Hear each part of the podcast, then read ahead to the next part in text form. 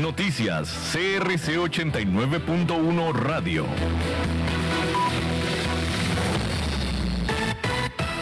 4 con 58 minutos de la tarde les saluda Libby Solano.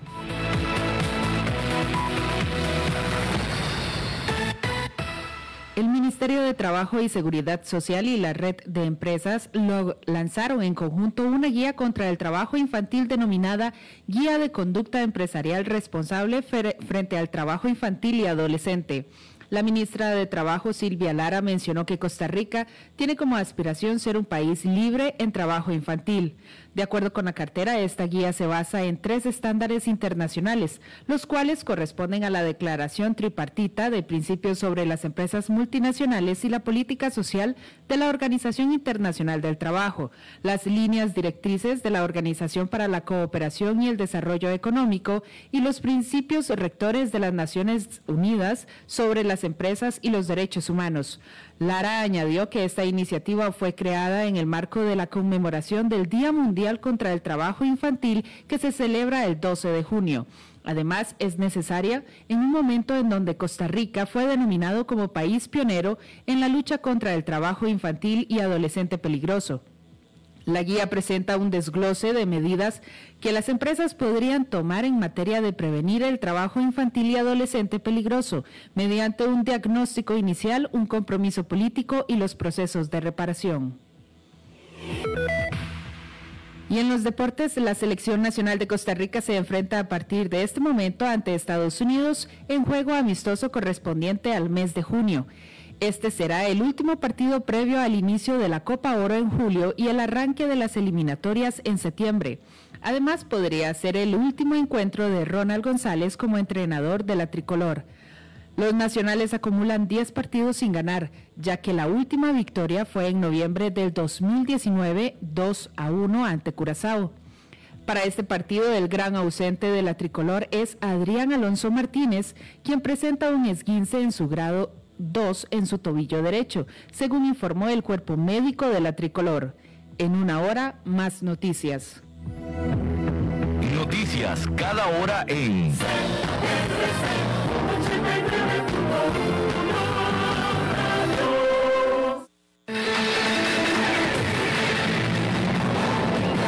Noticias en nuestra web, crc891.com. Seguimos en Facebook, Instagram y Twitter como CRC891 Radio y en Telegram como Noticias CRC. Más noticias cada hora.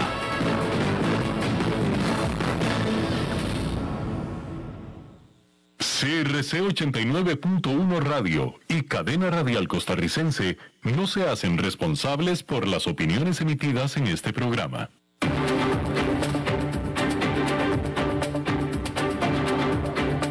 Inicia a las 5 con Alberto Padilla.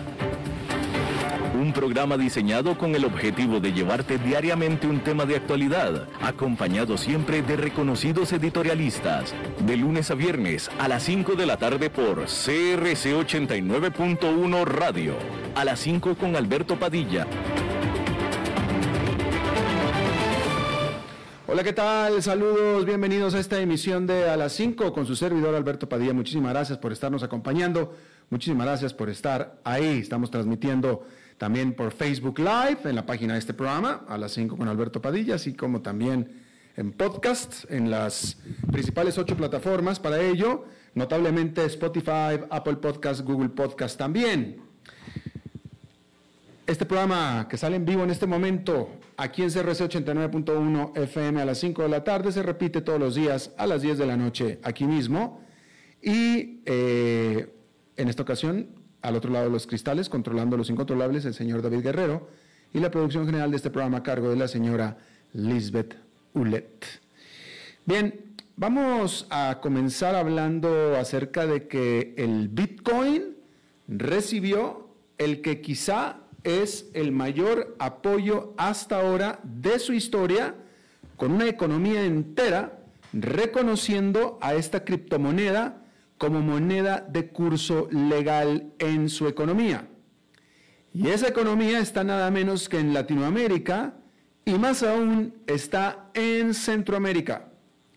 En una decisión histórica, El Salvador se convirtió en el primer país del mundo en adoptar Bitcoin como forma legal de pago.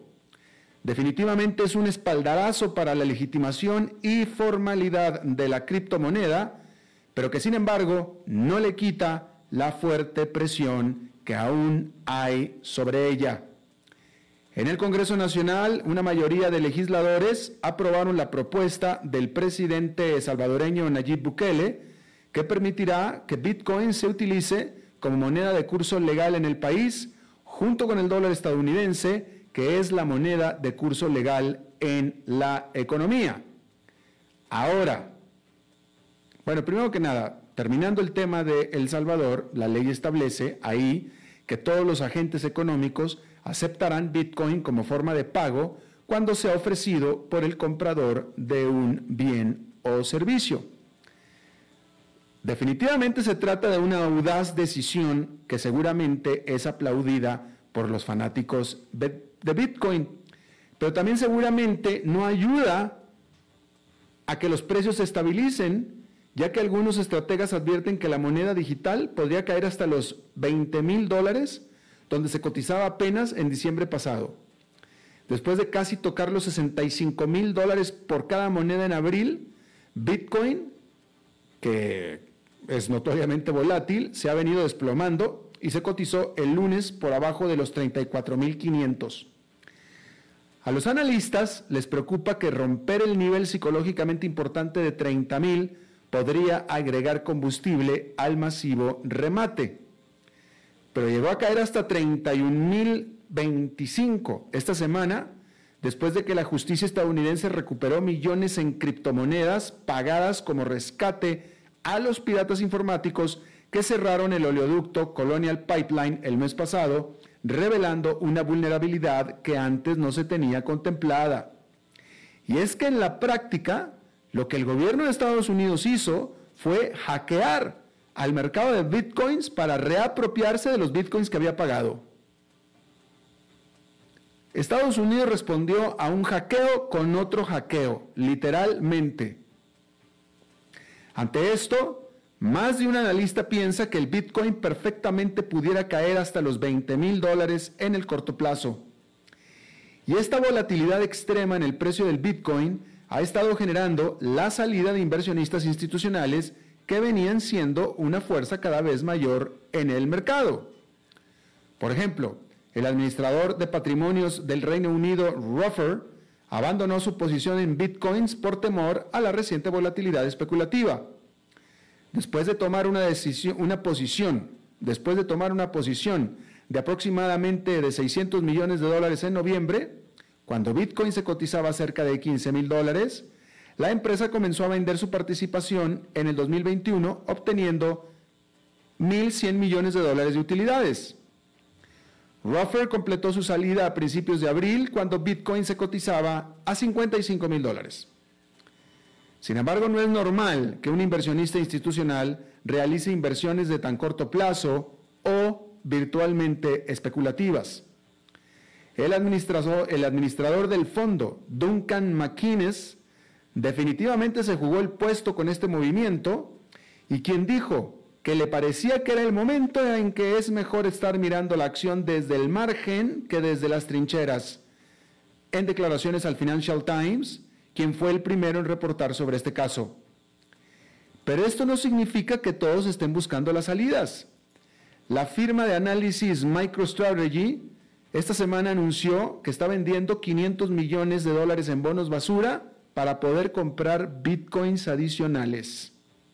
Es decir, que hay quienes piensan que ese desplome de precios es una oportunidad para entrar al mercado, apostando que, en el futuro hay más probabilidades de que el precio suba a que siga bajando.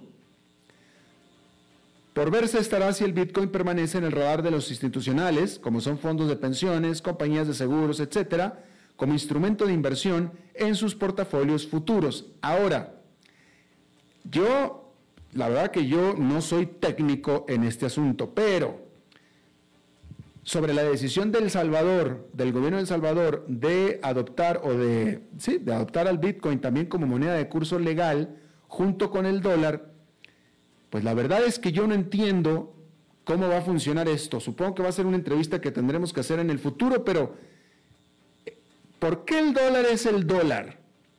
Pues por su estabilidad, porque es estable. Por eso, el, por eso El Salvador tiene el dólar como moneda de curso legal, por su estabilidad. Precisamente porque la moneda del, del Salvador, que ya no recuerdo cómo se llamaba la moneda del Salvador, que creo que eran los soles, no, no, no recuerdo, pero en fin, la moneda era totalmente volátil. Por eso dolarizaron la economía, lo mismo que en Ecuador. Por eso es que usted que me está escuchando tiene dólares y usa dólares, por su estabilidad. Es un valor estable. Por eso en todas las economías se maneja el dólar libremente, por su estabilidad. Bueno, ¿se da cuenta que ya acabo de usar el término estabilidad como seis veces en este ratito? Bueno, y claramente ese término no se puede aplicar a la hora de estar hablando del Bitcoin. El Bitcoin es todo menos estable. Entonces, ¿quién quiere o sea, imagínense si usted va a hacer una transacción, va a vender algo y alguien le quiere pagar con bitcoins que hoy pueden estar valiendo 34 mil dólares y quizá mañana van a valer 30 mil. ¿Me explico? Pues o sea, por eso usted prefiere que a usted le paguen en dólares y no en la moneda de su país, precisamente por la estabilidad. Entonces, vaya, puedo entender el valor del Bitcoin como un instrumento de inversión. Hipervolátil, hiperpeligroso, pero se entiende. Pero como, como moneda de curso legal, esa parte yo no la estoy entendiendo. Y si alguien lo sabe, que me lo explique. Pero bueno, hay que hablar que luego de una semana de locura para las acciones de la cadena de salas de cine AMC, que se dio después de una montaña rusa para las acciones de GameStop, Ahora esta semana le toca el turno a dos nuevas debutantes patrocinadas por la masa de inversionistas minoristas animados por sus propios comentarios virales en las redes sociales a través de su popular foro, entre ellos Wall Street Bets de Reddit, que está haciendo disparar ahora a las acciones de Wendy's y de Clover Health. Las acciones de la cadena de hamburgueserías Wendy's subieron un 26% el martes con los usuarios de Reddit hablando entre ellos sobre el irreverente uso que Wendy's hace de las redes sociales para su campaña de publicidad. Y para ellos esto es suficiente razón para volcarse a comprar sus acciones y hacerlas subir 26%. La irreverente campaña de redes sociales de Wendy's. Por otra parte, Clover Health saltó un 86% el martes. La compañía de atención médica salió al mercado en enero al fusionarse con una compañía de adquisición de propósito especial o una famosa SPAC. La startup se encuentra ahora en la parte superior de la lista de rankings de Vanda Research que rastrea las inversiones por parte de estos minoristas. Wendy's ocupa el cuarto lugar en la lista. Pero en eso viene un golpe de realidad Lordstown Motors, que es una startup de camiones eléctricos que el año pasado generó mucho entusiasmo después de fusionarse con una SPAC, este martes advirtió que está cerca de quedarse sin efectivo y podría verse obligada a cerrar operaciones durante los próximos 12 meses.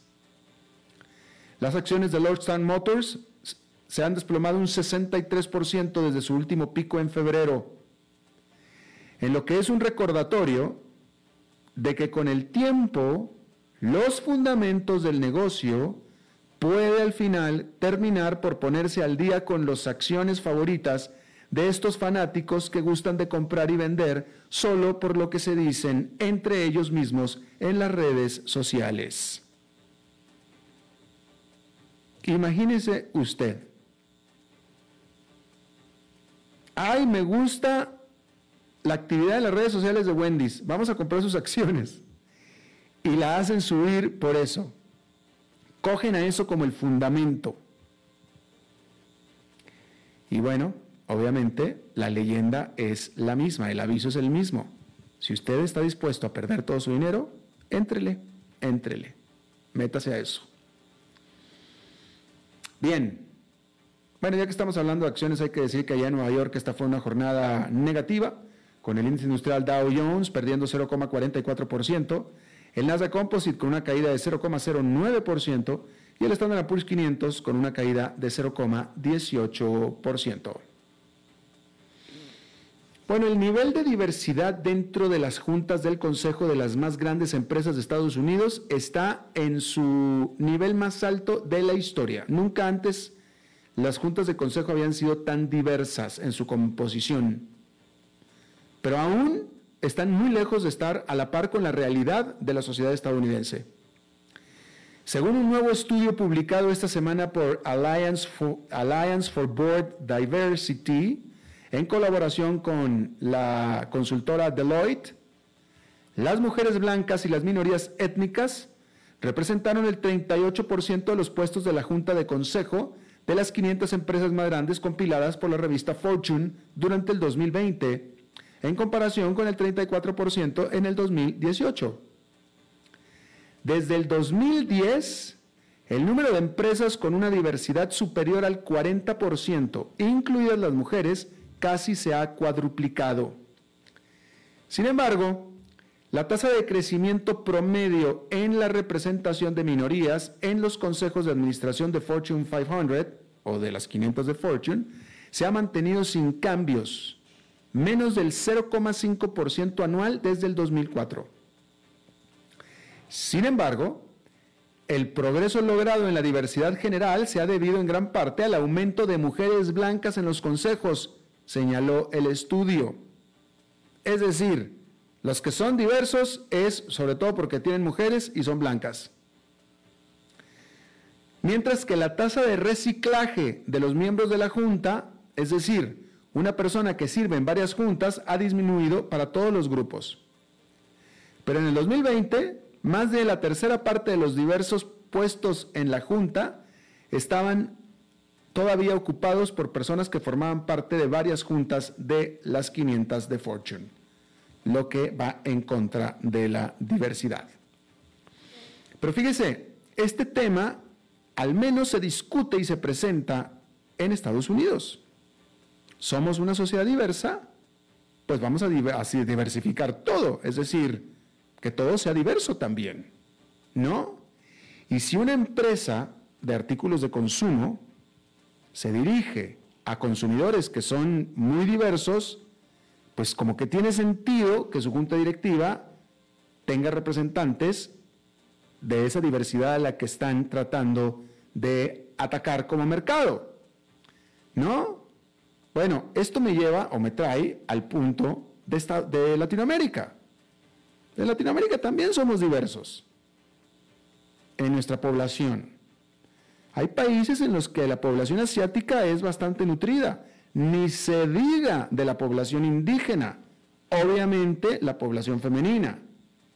También hablemos de la población LGBT o gays, ¿no? ¿Y si acaso se discute diversidad en las juntas directivas de las empresas de América Latina?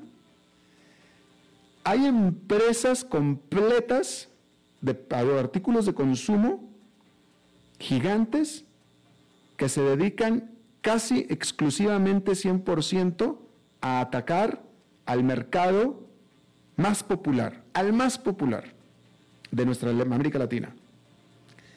El de las bajas, el de las clases sociales más bajas, el, de las clases sociales más masivas, en el que típicamente están insertados ahí indígenas, eh, definitivamente gente, bueno, indígenas, eh, eh, etcétera, ¿no? ¿A poco en las juntas directivas hay alguien que realmente conozca o que venga de esos extractos sociales? Yo, te, yo le puedo asegurar que no. Pero la pregunta es si eso es buena idea. ¿No? ¿No sería acaso buena idea que si vamos a dirigirnos a ese mercado en particular, tengamos aquí adentro a alguien que haya salido, que haya vivido, que conozca de primera mano lo que es ese mercado? Porque ese es el espíritu de lo que estamos hablando de lo que sucede en Estados Unidos. Ese es el espíritu. Si vamos a dirigirnos hacia la comunidad gay, por ejemplo, bueno, pues vamos a tener a alguien que conozca de esa comunidad. O lo mismo con la comunidad asiática, o con las, bueno, las mujeres también, ¿no? O sea, ¿cuántas empresas hay en Latinoamérica que tienen productos especializados para mujeres y hasta qué punto la empresa es dirigida por mujeres? Yo casi diría que casi no. ¿No? Entonces yo creo que sería hora de empezar a hablar aquí en América Latina también de diversidad en las empresas. Me parece a mí. Bien, hay que decir que un salto en los precios de las fábricas en el país de mayor fabricación del mundo seguramente avivará los temores inflacionarios globales. Los datos publicados este miércoles mostraron que los precios al productor, es decir, el mayoreo de China, aumentaron un 9% en mayo en comparación con el año anterior, que es el aumento más rápido en más de una década. Combinado con un yuan más fuerte y vertiginosos costos de carga, eso pronto puede filtrarse en precios más altos para productos fabricados en China en todo el mundo. Y hay muchísimos productos fabricados en China en todo el mundo. Aún así, hay que decir que la alarma sobre la inflación exportada desde China es fácilmente exagerada. Los principales factores desencadenantes de la inflación son la recuperación de la demanda mundial de bienes de la mano de las grandes interrupciones de la oferta. Pero también los productores chinos están absorbiendo algunos de los choques. Los precios del consumidor, aumentaron solamente 1,3% en mayo con respecto al año anterior, lo que es evidencia de que las empresas están obteniendo márgenes más bajos. La esperanza es que a medida que el despliegue de la vacuna gane impulso, la gente gaste más en servicios como el turismo y la comida fuera de casa, y ya no solo en productos en sitios web de comercio electrónico. Eso aliviaría la presión sobre los precios de las materias primas también. Bueno, mientras que en Nicaragua el presidente Daniel Ortega ha tenido una semana muy ocupada quitando del camino, que es un término elegante para decir metiendo a la cárcel a cinco que querían ser sus opositores en las elecciones de noviembre? En Rusia, un tribunal continuó este miércoles aplastando a la oposición política de ese país. El caso presentado por el Servicio de Seguridad de Rusia busca hacer ilegal el movimiento político creado por Alexei Navalny, el encarcelado líder opositor. La audiencia se llevó a cabo a puerta cerrada porque las autoridades la han designado como secreto de Estado. La Fundación Anticorrupción de Navalny y su red regional han sido etiquetadas como grupos extremistas equiparándolos con el Estado Islámico o Al Qaeda. El juicio tendrá todos los adornos de un proceso legal, jueces, fiscales y abogados, etcétera, toda la parafernalia, pero la realidad es que se trata de un proceso político con una fina capa de legalismo, parte de una purga que se ha apoderado de Rusia desde agosto cuando Navalny, Navalny fue envenenado con un agente nervioso. Su posterior encarcelamiento radicalizó la política y desencadenó una ofensiva contra el, movimiento de oposición, con los servicios de seguridad de manera informal a cargo de los tribunales, el resultado de la audiencia está fuera de toda duda. Ya sabemos qué es lo que va a pasar. Pero sus consecuencias políticas son más difíciles de predecir. Volviendo al caso de Nicaragua y su bananero dictador Daniel Ortega. Eh, es, terrible lo que está pasando en Nicaragua en este momento. Eh, encarcelar a los opositores es, es, por supuesto, es terrible, es, una afrenta total a la democracia es una afrenta total a legalidad, etcétera, ¿no? Pero en este caso, en particular, toma un poco más de aspecto humano para mí, puesto que uno de los encarcelados es un amigo personal mío. Y de hecho, aquí en el programa lo he entrevistado yo al menos un par de veces. Y me refiero a Arturo Cruz Siqueiras, académico, académico de muchos años del INCAE Business School, quien irónicamente, irónicamente fue el primer embajador de Nicaragua en Washington de la presidencia de Daniel Ortega. Es decir, por un tiempo Arturo Cruz trabajó con Daniel Ortega siendo embajador en Washington en una clara intención de ayudar a su país, a Nicaragua. Y esto fue durante el primer mandato de Daniel Ortega cuando ganó legalmente las elecciones. Evidentemente después se, se separaron y se distanciaron al grado de que ahora Arturo Cruz está en la cárcel. Pero el punto es también, obviamente, acusado de una serie de estupideces que simplemente de lo único que se trata es, con una nueva ley que Daniel Ortega aprobó a finales del año pasado, la cual dice que si alguien tiene una acusación, ya no puede correr para la presidencia. ¿Y qué es lo que está haciendo Daniel Ortega con esta nueva ley? Pues acusando a sus opositores, con lo cual quedan impedidos para correr por la presidencia. Punto, se acabó. Entonces una ley con la cual Daniel Ortega dice, un, dos, tres, tú la traes y listo, ya no puedes correr más por la presidencia. Y eso es lo que está haciendo. Pero pues no nada más es que no pueden correr por la presidencia, sino que los mete a la cárcel.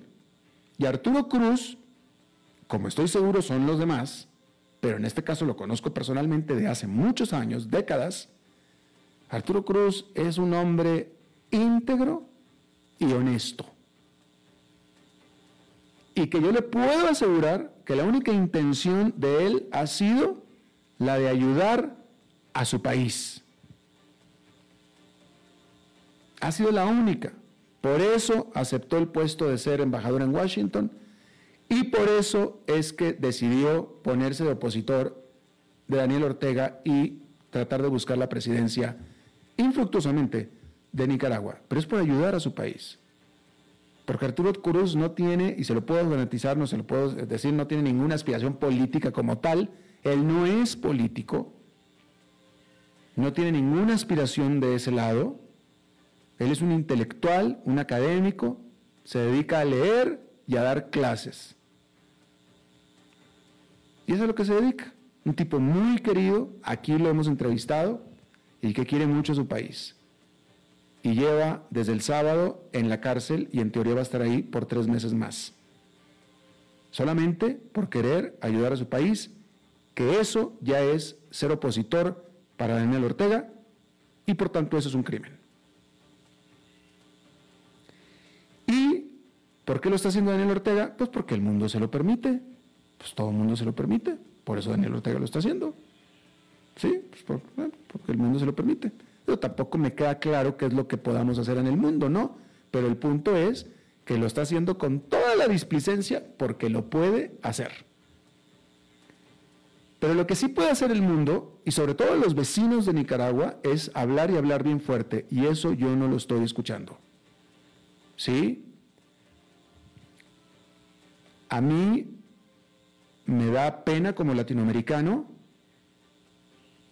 que Estados Unidos, Estados Unidos esté alzando la voz, pero no la está alzando los vecinos de Nicaragua, de la misma manera que la está alzando Estados Unidos. No la está alzando Costa Rica. Honduras, bueno, pues ¿qué va a decir Orlando eh, Hernández? ¿Qué va a decir? Otro, un pedacito de Ortega, otro, el, el mini de Ortega, pues bueno. Ok, Honduras no tiene mucho que decir, pero Guatemala sí, El Salvador también. Guatemala, El Salvador, México, Brasil, Chile, Panamá, Costa Rica. Que lo digan. ¿Por qué tienen que venir los gringos? ¿Por qué tienen que ser los gringos? ¿Por qué? Es una pena. Digámoslo aquí fuerte. Costa Rica es la, es la democracia más antigua de América Latina. Y sí, sí ha dicho, digo, no digo que se ha quedado callada, pero no, no como, como debería de decirlo. Con un manotazo en la mesa. Ah, no, aquí el valiente es Estados Unidos. Qué pena, qué pena, me da vergüenza. Da vergüenza ajena. Bueno, cambiando de tema. Declaraciones de impuestos filtradas parecen mostrar lo que ya se venía sospechando desde hace mucho tiempo, que algunas de las personas más ricas del mundo han encontrado maneras legales para prácticamente no pagar impuestos. El organismo noticioso sin fines de lucro ProPublica informó que Elon Musk de Tesla pagó cero impuestos en el 2018, mientras que Jeff Bezos de Amazon, el hombre más rico del mundo, no pagó un solo quinto de impuestos en el 2007 ni tampoco en el 2011. Michael Bloomberg, Warren Buffett y George Soros también fueron mencionados por explotar estas lagunas fiscales. De nuevo, y no pagaron de manera legal, no cometieron ninguna ilegalidad. Porque no hay que hacer una ilegalidad para no pagar impuestos. Simplemente hay que tener un muy buen contador, un muy buen fiscalista.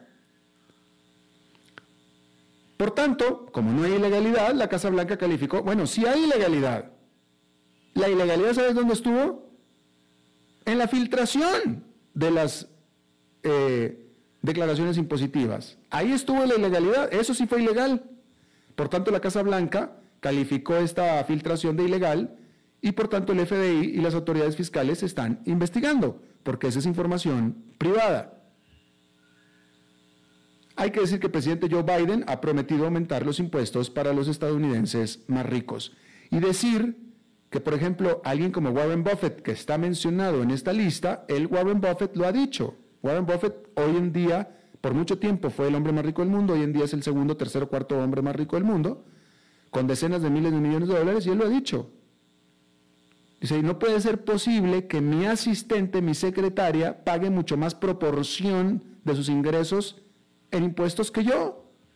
Él lo ha dicho. Legalmente su secretaria tiene que pagar más del 30% de sus ingresos en impuestos. Warren Buffett no. Y él lo ha dicho. Dice, ¿cómo puede ser eso justo? No es justo. No es justo que ella tenga que pagar lo que tiene que pagar y a mí la, y a mí la ley no me lo exija. Bueno, pues sí es cierto, no se lo exige, entonces no lo paga. ¿Por qué lo va a pagar? Hay que recordar, evadir impuestos, eludir, eludir, eludir impuestos no es ilegal. ¿Por qué usted va a pagar un quinto más de lo que le corresponde? ¿Por qué? Usted paga lo que la ley le dice que hay que pagar. Pues, pues, estamos hablando de impuestos, no estamos hablando de dar donaciones, donativos. ¿Cuánto tengo que pagar? Tengo que. Tanto. Ah, pues ahí está. Y si no tengo que, pues no lo pago. Bueno, pues ellos encuentran maneras legales de no hacerlo. Y está bien. Ellos no tienen la culpa. La culpa es de la ley. Hay que cambiarla. Vamos a hacer una pausa y regresamos con nuestra entrevista de hoy.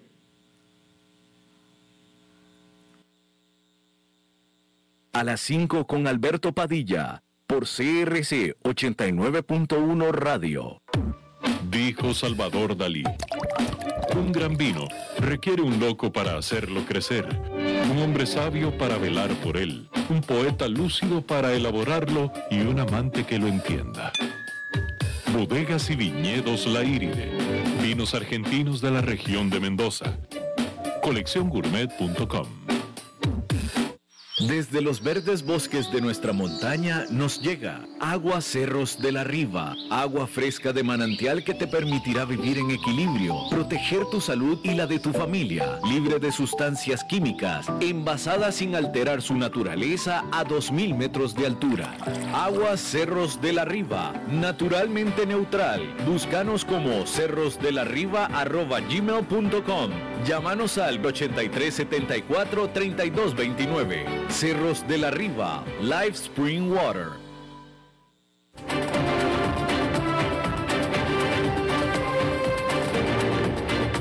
Seguimos escuchando a las 5 con Alberto Padilla. Muchas gracias por continuar con nosotros. Bueno, en Costa Rica un escándalo que no lo fue. ¿A qué me refiero? A que debió haber sido escándalo y sin embargo no lo ha sido y me refiero a la contratación que este país hizo con la empresa Pfizer para que le provean de las vacunas para el COVID-19. Fíjese, fíjese esto, fíjese esto. Roberto Dormund Cantú es negociador de Pfizer para Costa Rica y también es fundador del PAC, que es el partido en el poder. Fue asesor de Alberto Cañas, fue ex embajador del presidente Luis Guillermo Solís, que es el presidente anterior del PAC y trabajó en el proyecto político de Román Macaya del año 2009, Román Macaya siendo un político también perteneciente al. Es casado con Gabriela Carazo Barrantes, cuyo padre es Rodrigo Alberto Carazo Celedón, actual embajador de Costa Rica en ONU, quien a su vez fue exdiputado del PAC, con Otón Salís, fundador del PAC y exdefensor de los habitantes e hijo del expresidente Rodrigo Alberto Carazo.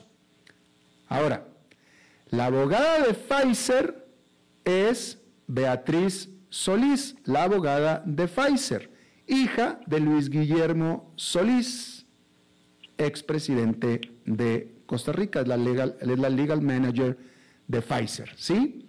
Ante todo esto, hubo cuestionamientos, cuando se descubrió todo esto, hubo quien dijo, oye gobierno, a ver, enséñame el contrato que hiciste con Pfizer, porque yo aquí estamos viendo todo esto que francamente huele bastante mal. Enséñame el contrato, queremos verlo. En este que es un país democrático y es la primera democracia, la más antigua de América Latina, y el gobierno dijo, no te puedo enseñar nada porque el contrato con Pfizer así me lo impide, es lo que dice el gobierno. Hasta ahí este asunto. otra cosa que yo tengo que decirle es que la prensa nacional en este asunto ha estado sospechosamente, bastante sospechosamente, o sea, si a usted le parece que esto es como muy escandaloso, pues a la prensa nacional como que no, porque no lo mencionan mucho. Yo he visto a la prensa de este país mucho más colmilluda, mucho más garrienta en términos de garras con otros gobiernos de otros partidos, pero en esta ocasión, con este gobierno, con este partido, me parece a mí que le han estado dando eh, pues champú de cariño, por no decir que están ignorando el asunto. Conmigo Fabián Bolio, me da mucho gusto saludarlo de nuevo, él es abogado, académico, constitucionalista, eh, buen amigo. Eh, Fabián, ¿estás de acuerdo con lo que yo estoy diciendo aquí? Buenas tardes, muchísimas gracias por, por la invitación a su programa. Eh, en, primer lugar, me parece que el, el, contrato en sí eh, es público por su naturaleza, porque tanto la ley de contratación administrativa actual, artículo 6, como la nueva ley de contratación pública que la va a sustituir en 18 meses, eh, artículo 8, claramente dicen, sin ninguna discusión, que todos los componentes de un contrato público son públicos. Es decir, claro, el, sí se ha protegido siempre aspectos interiores, particulares, eh, de las empresas contratistas y de las personas contratistas con el Estado, eh, lo que significa que pueden ser protegidos, digamos, estados financieros, eh, documentos de patentes o fórmulas, fórmulas químicas o matemáticas o algún tipo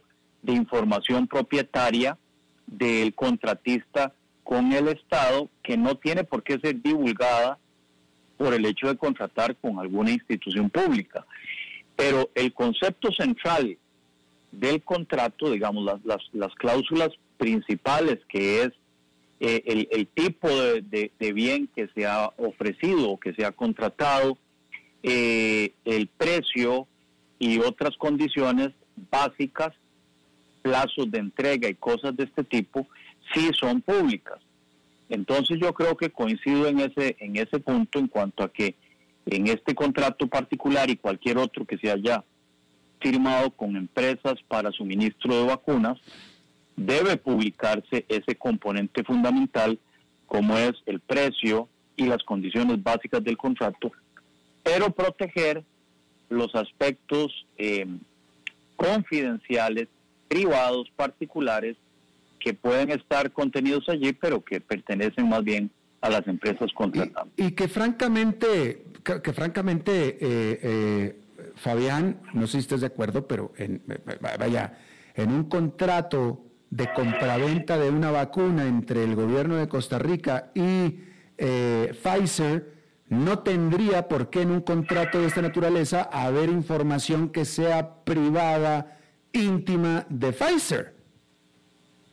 Así es, digamos, no debería existir porque no es necesario que exista información como de, como de, eh, no sé, fórmulas químicas o procedimientos que utilizó la empresa para desarrollar la vacuna y, ninguna información de ese tipo. Simplemente debería decir, ah, yo tengo una vacuna, eh, tiene este precio, tiene estas características, eso sí, por ejemplo, de, vacunación, los periodos, que es lo que se está discutiendo ahora en estos días, periodos en que la otra dosis debe ser eh, inoculada, eh, cosas muy generales del contrato, pero no debería contener ninguna, ninguna disposición eh, de patentes ni de temas financieros internos propios de la compañía, porque primero no son necesarios para el contrato. Exacto, exacto. Y número dos, eh, si no son necesarios, no tienen por qué estar incluidos ahí,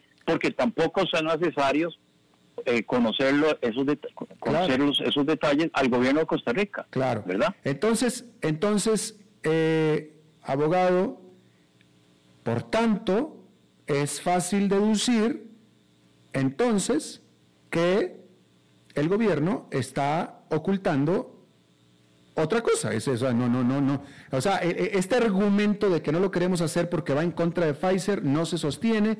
Por tanto, entonces entra completamente la duda de qué es lo que están escondiendo, porque claramente están escondiendo algo. O sea, claramente ellos, eh, ellos aceptan que están escondiendo algo, pero ellos dicen que es la información de Pfizer.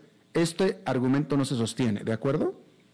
Sí, eh, de acuerdo. Yo creo que lo que se dice normalmente en este campo es que las empresas tratan de proteger primero el precio, porque eh, con esa metodología, digamos, de asignación de precios según el país, la región, eh, eh, las empresas modifican sus precios o lo adaptan a las circunstancias de cada país. Y eso ha sido uno de los argumentos para, para sostener que la cláusula de confidencial, confidencialidad tiene razón de ser. Pero, por ejemplo, si en este caso eh, sí hay que decir que ante la presión pública, ¿verdad? Y la solicitud de diferentes ciudadanos, el gobierno publicó el precio de las, de las vacunas. Eh, entonces, digamos, desaparecía ese componente de la cláusula de confidencialidad.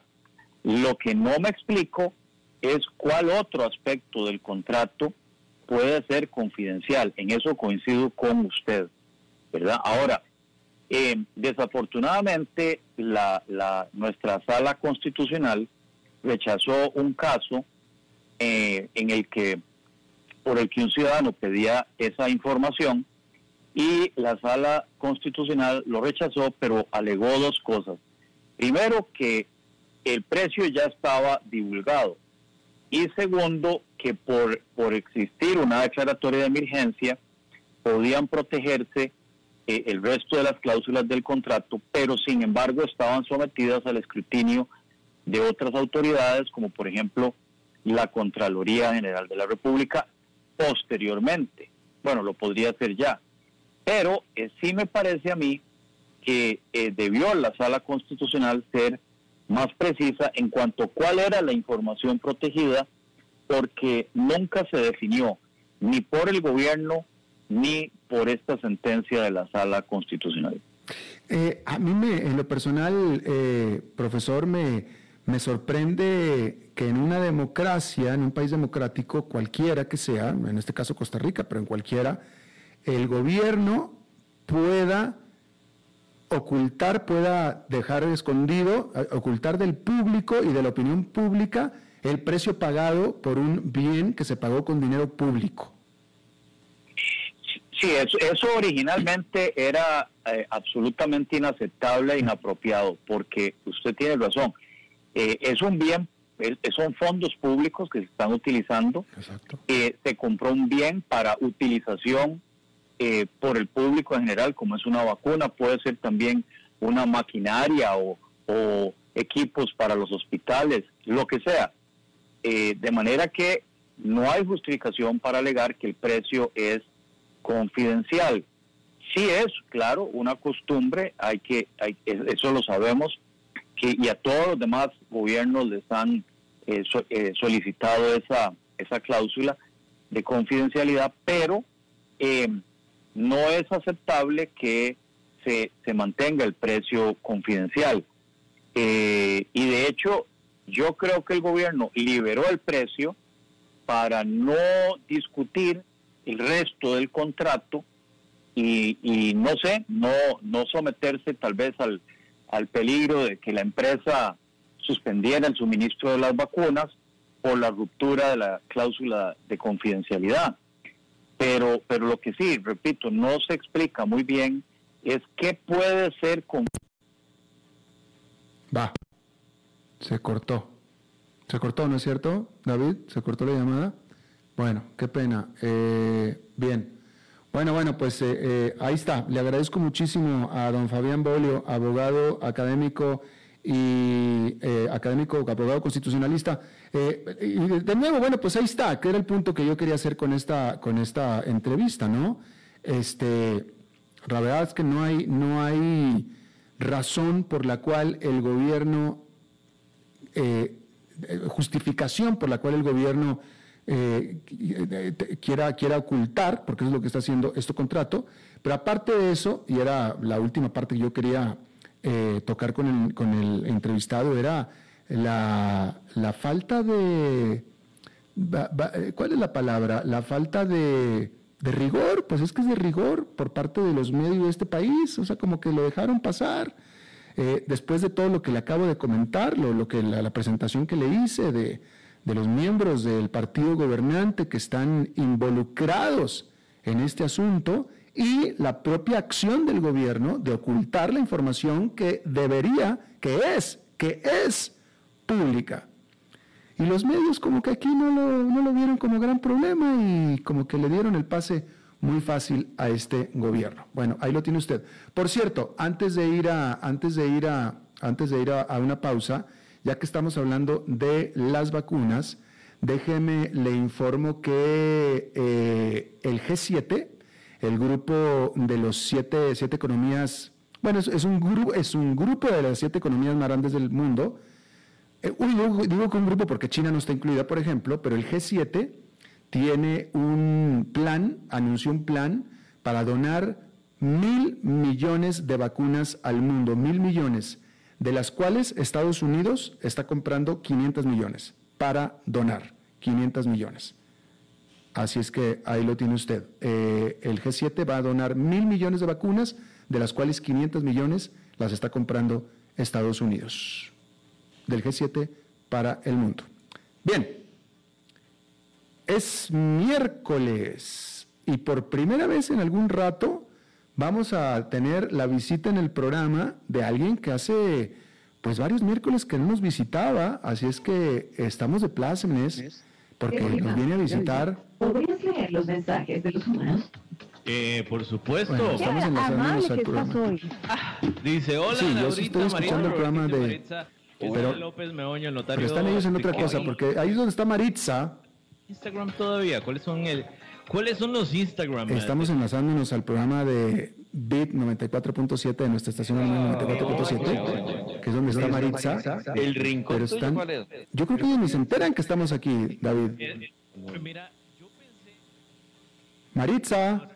Señora, Ay, ahí está esa abuela. iba a ir a, a comerciales, pero no sé. Maritza. Ay, mía, pero mi vida, ay, me siento como detrás de un árbol. Como, Maritza. como Juan Gabriel. Ay, baby. Y tanga. Maritza, ¿cómo estás? Tanto tiempo. Mi vida preciosa, mi amor de mis. Veme que te estamos oyendo. Que la G7 y la KGB van a, a dar mil millones de vacunas al mundo. La KGB. La KGB. La Bueno, eh, eh, digamos que es una información parcial, parcialmente cierta. Dijiste la G7 y la KGB. No, no, no, no, la KGB no dije, no dije la KGB. Oye, Maritza, ¿cómo estás? Hace como un mes que no estabas con nosotros, no nos visitabas. Mi amor, hoy amanecí bella, sencilla y fresca. ¿Cómo? Aunque a muchos no les parezca. Como todas las mañanas. Eso sí, mi amor, es cierto, tenemos rato de no escucharnos, de no decirnos cosas. Pero veme que hoy estoy aquí. Y que, y, que, y que bueno, me alegro muchísimo. Yo ya te extrañaba, ya te extrañábamos, el público mío te extraña. ¿Vos, vos crees que yo me extrañe? Sí, totalmente, por supuesto que sí. Lo Es que pasa es que es tímido y no lo que expresa, pero sí. Pero otros me quieren, otros no. Porque en la vida es así. Uno no es un tarro de Nutella para quedar y caber bien en todo lado. Tú sí, tú sí, Maritza. Ay, mi amor, ¿cómo hago para...? Chiquillo, este, ¿cómo has estado vos de salud? Vas- ¿Cómo te- Bastante bien, bastante bien. Bastante. Estuve medio afectado un rato, pero ya estoy bien. Mi amor, de hemorroides. No, jamás he tenido eso. ¿Qué? Ay, eso no es de que avergonzarse, mi vida. Algodoncito con agua de azúcar y eso te quedan garapiñadas. Ok. No, no, no, es, no, no, no fue mi problema ese. Es que no me hagas caso. Alberto, hoy estoy, hoy estoy rendida. Estoy fulminada. ¿Por qué? Porque he tenido una, un ajetreo, un corre-corre en la tarde de actividad física. Ajá. Que estoy, estoy ¿Qué, tired. qué- qué tipo de actividad física? Ay, vieras. Ay, era como un zumba aquello lo que me tocó. Este, Albertito, ¿te vacunaron, mi amor? Ya estoy vacunado, sí, señora. Ay, ¿cómo? Eh, Ya. ya. ¿Y, y no tenés miedo de algún chip que te hayan metido? No, definitivamente que no. Mi vida, mira, es que yo estoy preocupada. He visto en las redes sociales tanta ignorancia, mi amor. Ay, sí. Audios diciendo que, este, la, que la vacuna tiene un metal y que yo, unas tonteras. Yo le quiero decir a la gente a través de este medio y a través del tuyo y a través de cualquiera, chiquillos, vacúnense.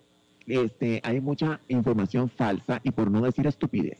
Entonces, eh, la vacuna es lo mejor que podemos hacer. O sea, eh, déjame, a, a ver, lo del chip famoso. Por favor, hay gente, o sea, ¿cuándo usted se desprende de su móvil? ¿Hay algún momento en el que usted se desprenda de su móvil? Bueno, en ese momento se está desprendiendo el chip que está insertado en su mano. ¡Ay, me asustaste! Me ¿Qué, asustaste. qué más chip quiere insertado ese? amor, sí. Es que te voy a decir, ni para ir al baño uno va a obrar y lleva el celular. A operar, exactamente. Ay, cómo te quiero. Yo, oye, ahí, ¿sabes qué? Hablando de intimidades, hablando de intimidades, yo no. Dímela. Yo no. No, no, no te metes a obrar con el celular. No, no. Pero no me engañes, vos te llevas un libro, te llevas algo. Ah. Porque uno, uno no, uno no va sin nada al trono. No, no, no, no, no. Es, yo de acuerdo. Es, es, es- es- No más a lo que vas, es, es un trámite rápido. No, no, no, es un momento de, de meditación profunda, eso sí, de contemplación, pero ¿Cómo te no, pero, contemplas en el baño? ¿eh? ¿Qué te contemplaste en el baño? No, pues ¿Qué estás con-? No, bueno, es, es- es- es de, de meditación, es un estado de meditación profunda, de, de, de- ¿no? Y, pero, pero no me llevo el celular. yo creo que en mi, en mi caso es la única instancia en la que no, eh, eh, en, la que, en la que entro solo al baño sin celular. Yo te voy a confesar una cosa, y yo creo que mucha gente se va a sentir identificada. Ajá. En algún momento, cuando he ido al baño y se me olvida el celular porque voy en carrera o algo pasa, o incluso cuando no existían los celulares, este, yo aunque sea los, el- los ingredientes de la pasta de dientes, Leo, el champú, todo, yo necesito, ay, papá y papita, o alguna revista, alguna cosa, este, e- e- el desodorante, si tiene, este, para, para venos, para, yo no sé, todo. Bueno, bueno, es que precisamente, y tú, tú lo mencionaste hace rato, una, para mí, en mi caso, efectivamente, un artículo esencial del trono es eh, un, un libro, un libro electrónico, efectivamente. Ah, pero entonces si llevas un dispositivo a tu baño. No lo llevo, ya está ahí, es parte esencial, ese ya está ahí. Ese es el, el- es el iPad del baño. O sea que está hasta la madre de coliformes. o sea que no le cabe ni uno más. Mi vida precioso. Te voy a hacer una pregunta. ¿Sos estreñido vos? No, no, para nada, fíjate, bastante regularito. ¿Cuántas veces vas a obrar? A obrar una vez. Ay, mi una vez. Una en vez. el día. ¿Ah? Una vez en el día. Vas a obrar. Sí, una vez. Hay gente que lo hace más, pero no, yo con una vez tengo y, y ya, listo, suficiente. Ay, qué, qué curioso. ¿Por qué? ¿Esperabas que fueran más veces o qué? No, mi amor, es que eso es, eso es muy personal, casi que como un hongo personal. Bueno, pero, pues- te pero no digo yo que, que vacilón, como los organismos son diferentes. Este, Yo a veces voy más. Sí, hay gente que sí, hay gente que va, que sí, hay gente que sí, pero yo no, yo siempre he sido una sola vez, muy regular, cada 24 horas, este, y si quieres más intimidad todavía hay que empujarlo con café porque si no, no sale. Ay, no. Ay, mi Ay, Alberto Padilla. Bueno, pues ya, Pero está, ya, ya, ya estamos diciendo intimidad, pues ya vengan todas de una vez. Y mi amor, bueno, y es más, vos nunca has probado el beso, bueno, no he probado, si no lo has experimentado, el beso de Poseidón. El beso de Poseidón. ¿Sabes cuál es? El de Poseidón, no, no, este. Es terrible. Yo sé- sí lo, sí, sí lo has experimentado todos, pero no sabes que se llama así. Ah, eso. Cuando estás en el trono y una gota salpica. Maritza, por favor. Es que Es beso. es terrible, es traumático. Ese es el beso. Ojalá en un baño público peor. Porque por lo menos la tuya es conocida. Ay, ¿qué es eso? Este, mira, porque estamos hablando de eso. Es que es mi culpa porque yo empecé con intimidades y tú ya te aventaste todo, ¿ah? Yo todavía no. Ay, Alberto. Es que fíjate que es, yo no sé cuánto tiempo me queda. Porque Pues ya no te queda nada, pero Maritza, y, y- y- y- yo supongo que tenías un reporte preparado, ya no lo vas a poder decir. eso, no me digas que se me acabó el saldo y hablamos de pura. No, ay. Exactamente, hablamos de pura. Ay, mira cómo suena tan bonito. El francés tiene esa cualidad que vos decís la merde. Estoy comiendo que la merde y suena, suena fino. No, no, no, no. Y a mí me gusta más en México, por ejemplo, en México se usan términos mucho más elegantes como por ejemplo, Decímelo, ¿cuál? ah, en México dices, ahora vengo un momento, tengo que ir a echar a nadar al topo. ¿Sabes, ¿Sabes qué he oído yo? Ya vengo. Voy a ir a llenar unos papeles. Exactamente. O eh, voy a ir a tirar la basura. Sí. O ya vengo, uno más. Voy a ir a clonarme. A clonarme. a clonarme. Ese está muy feo. Ya vengo. Voy a ir a sembrar un pino. Exacto, bueno, pues ahí está, ¿ves? ¿Verdad? Ya voy a a hacer una. Quiero hacer un depósito. Voy a, ese era. Voy a hacer un depósito. Tengo que hacer el depósito, sí. Un encuentro impostergable con la naturaleza. Ajá. Ay, mi amor. Albertito, este, ¿sabes qué podemos hacer un día, mi amor? ¿Qué? Que te lleve, eso es un experimento social. Te llevas tu teléfono y hacemos, cuando ya estés vos ahí, una videollamada. Una videollamada. Una Oye, videollamada. pero vos. fí- fíjate, si te pones, si te pones a pensar otra cosa, ¿eh? pero y esto es cierto, y esto, esto, es, esto es cierto, ese es el único momento realmente íntimo y de soledad que los humanos típicamente queremos hacer y- y- y- y- solos y sin nadie más. El único, el único. Pero, y voy a decir una cosa, para, para tener razón, pero para que tengas en cuenta, yo sé, eso es real, de parejas que se tienen, yo no sé si es confianza o qué, que van a obrar y eh, eh, uno está sentado ahí y el otro entra a lavarse los dientes. Sí, sí, sí, es cierto, sí, sí.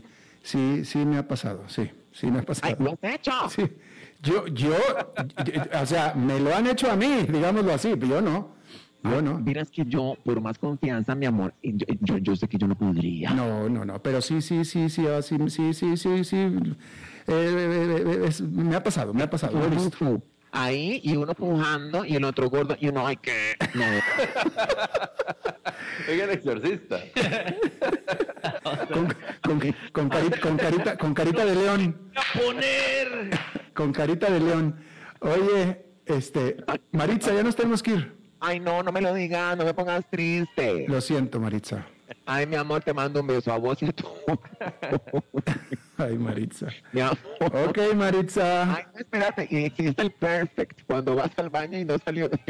Dios mío. ya, ya. Bueno, a ver, de- déjenme aclaro para el público de Maritza que normalmente Maritza es con reportes mucho más serios que esto. Lo que pasa es que Sí, ahora estaba muy feliz de pasó, verme. Algo pasó, algo pasó. Sí, yo no- no sé. nos desviamos. Bueno, Maritza, próximo miércoles. Maritza, si lo tuyo es menos ciudad y más caminos por conocer, la evolución del carro más vendido del mundo es para... Listo. Bueno, pues muchísimas gracias por habernos acompañado. Eso es todo lo que tenemos por esta edición. Espero que termine su día en buena nota, en buen tono y nosotros nos reencontramos en 23 horas. Que la pase muy bien.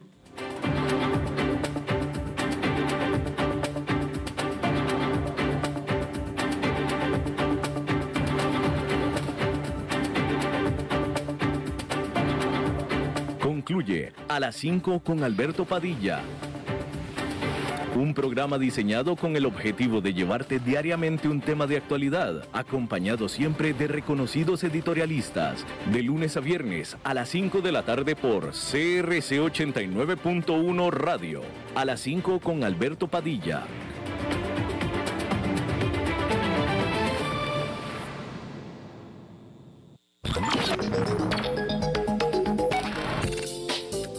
Autónomos, bots de servicio al cliente, educación virtual, blockchain y criptomonedas, almacenamiento escalable. Eso debe ser inaccesible. ¿Cómo harán las startups para obtener estas herramientas? Vamos hacia un mundo inteligente, donde la nube facilita el acceso a potentes tecnologías y desarrollo de servicios que nos facilitan la vida y están al alcance de todos. Huawei Cloud, el futuro hoy en tiempo real. huaweicloud.com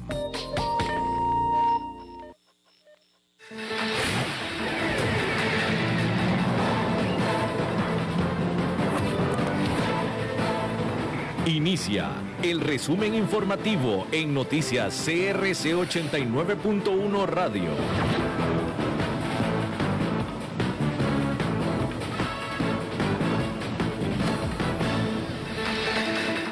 Hola, ¿qué tal? Son las 17 horas con 59 minutos y estos son nuestros titulares. El presidente Alvarado condenó las acciones del régimen de Daniel Ortega contra cuatro opositores. Estudio de la UNA revela que se han perdido 216 mil empleos en un año a raíz de la pandemia.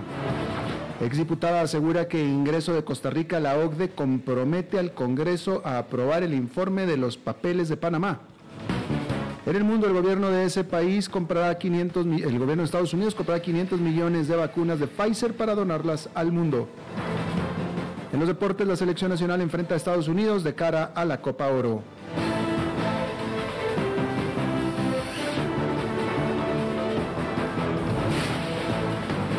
Relaciones Exteriores. El presidente Carlos Alvarado condenó las detenciones del régimen nicaragüense de Daniel Ortega contra cuatro líderes opositores y precandidatos presidenciales. En los últimos días, las autoridades de seguridad del vecino país del norte han detenido a Cristiana Chamorro, Félix Maradiaga, Juan Sebastián Chamorro y Arturo Cruz. Alvarado calificó esta situación de lamentable, repudiable y terrible. El mandatario indicó que se comunicó con el secretario general de la Organización de Estados Americanos, la OEA, Luis Almagro, para conocer las acciones que se tomarán a raíz de lo acontecido en Nicaragua. Nacionales. Un análisis del Observatorio Económico y Social de la Escuela de Economía de la Universidad Nacional, la UNA, señala que entre el primer trimestre del 2020 y el mismo periodo de este año se perdieron cerca de 216 mil puestos de trabajo por los efectos de la pandemia. El estudio analizó la situación del empleo en Costa Rica con base a los datos de la encuesta continua de empleo del primer trimestre del 2021, elaborado por el Instituto Nacional de Estadísticas y Censos. El investigador del Observatorio Económico y Social de la UNA, Gravin Salazar, explicó que de los 216 mil empleos perdidos, hay cerca de 144 mil personas que aún no han conseguido trabajo política. La exdiputada del Frente Amplio, Patricia Mora, fue enfática en que el ingreso del país a la Organización para la Cooperación y el Desarrollo Económico, la OCDE, da relevancia al conocimiento en los próximos días en el Congreso del informe de los papeles de Panamá. Mora considera que al entrar Costa Rica a este organismo, se compromete a estrictos estándares en temas de fiscalización y por lo tanto el tema de los contratos de Mosaic Fonseca adquiere relevancia.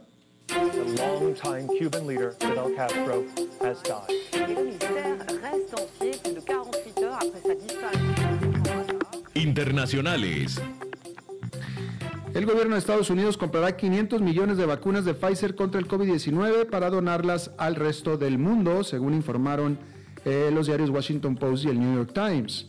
El presidente Joe Biden anunció que presentará en su gira europea una estrategia de vacunación global para poner fin a la pandemia. Este anuncio se une al de hace un mes cuando se informó que el país donará 80 millones de vacunas a través del mecanismo COVAX.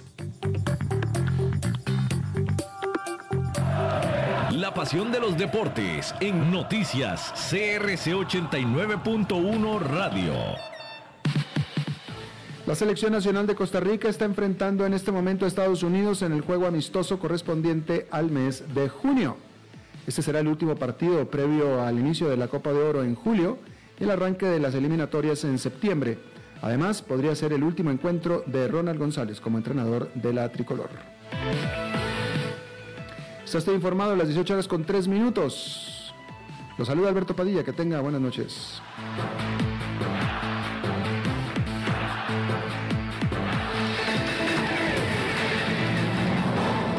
Más noticias en nuestra web, crc891.com. Seguimos en Facebook, Instagram y Twitter como CRC891 Radio y en Telegram como Noticias CRC. Más noticias cada hora.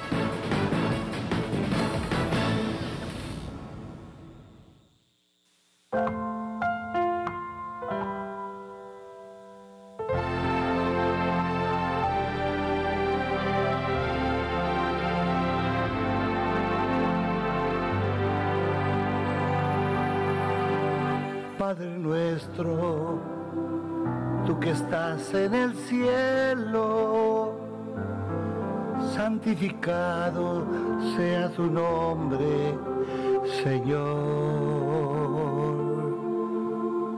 Que tu reino venga siempre a nosotros y se haga siempre tu voluntad en la tierra como en el cielo. Hoy el pan de cada día, Padre nuestro